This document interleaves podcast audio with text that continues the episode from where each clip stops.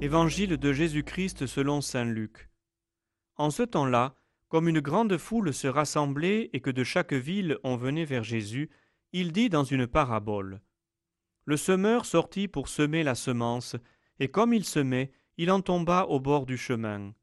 Les passants la piétinèrent, et les oiseaux du ciel mangèrent tout. Il en tomba aussi dans les pierres, elle poussa, et elle sécha parce qu'elle n'avait pas d'humidité. Il en tomba aussi au milieu des ronces, et les ronces, en poussant avec elle, l'étouffèrent. Il en tomba enfin dans la bonne terre, elle poussa, et elle donna du fruit au centuple. Disant cela, il éleva la voix, Celui qui a des oreilles pour entendre, qu'il entende. Ses disciples lui demandaient ce que signifiait cette parabole. Il leur déclara, À vous, il est donné de connaître les mystères du royaume de Dieu, mais les autres n'ont que les paraboles. Ainsi comme il est écrit, ils regardent sans regarder, ils entendent sans comprendre. Voici ce que signifie la parabole. La semence, c'est la parole de Dieu. Il y a ceux qui sont au bord du chemin.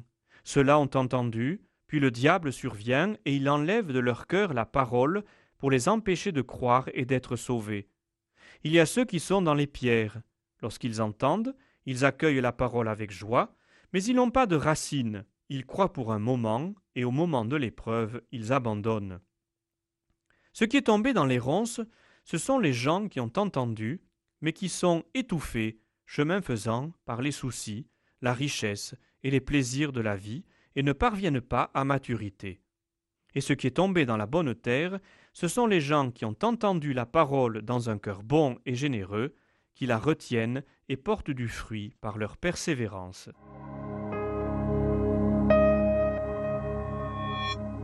Nous connaissons bien cette parabole du semeur, parabole que Jésus explique lui-même de façon claire.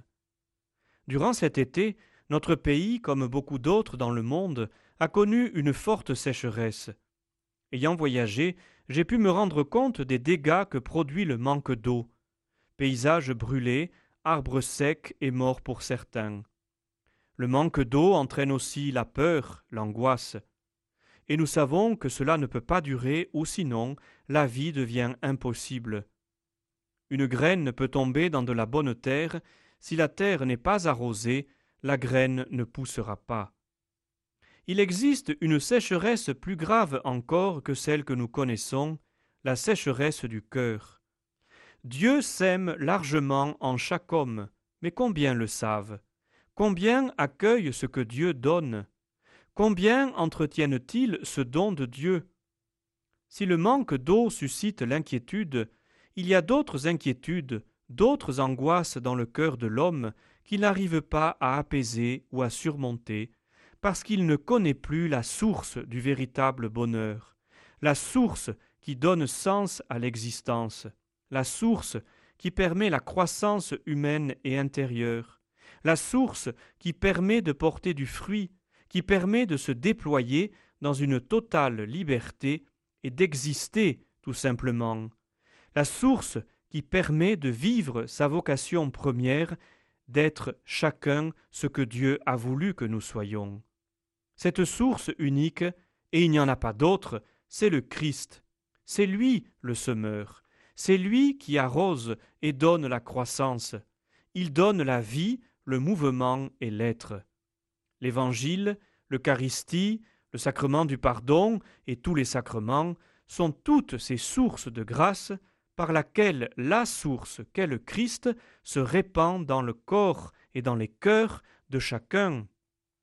Le Christ nous donne sa vie en plénitude. Il est la source de toute vie. Souvenez-vous de l'image du cep de vigne. Nous sommes les sarments qui reçoivent sans cesse la source de vie qui vient du Christ. En tant que disciples de Jésus-Christ, nous vivons dans la foi et dans l'espérance, et la charité vécue manifeste de façon visible notre foi et notre espérance. Nous avons une responsabilité vis-à-vis de nos frères et sœurs en humanité. Cette responsabilité, c'est de témoigner de cette vie, par toute notre vie, par la cohérence entre l'Évangile, entre ce que le Christ nous demande, et nos actes. Si nos contemporains ont peur et sont angoissés, c'est parce qu'ils ne voient plus au-delà de ce qui les angoisse. Ils n'ont plus la force de surmonter les obstacles. La perte de la foi au Christ entraîne la perte de l'espérance.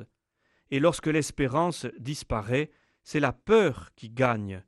Et la violence n'est pas loin, le repli sur soi, l'égoïsme, le chacun pour soi.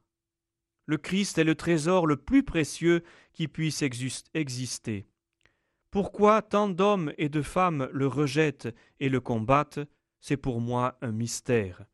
Mais que cela ne nous décourage pas de témoigner à temps et à contre-temps de notre foi au ressuscité, que cela ne nous empêche pas d'espérer contre toute espérance, et de croire en la victoire du ressuscité, de croire aussi en la capacité de l'homme à accueillir la vraie lumière.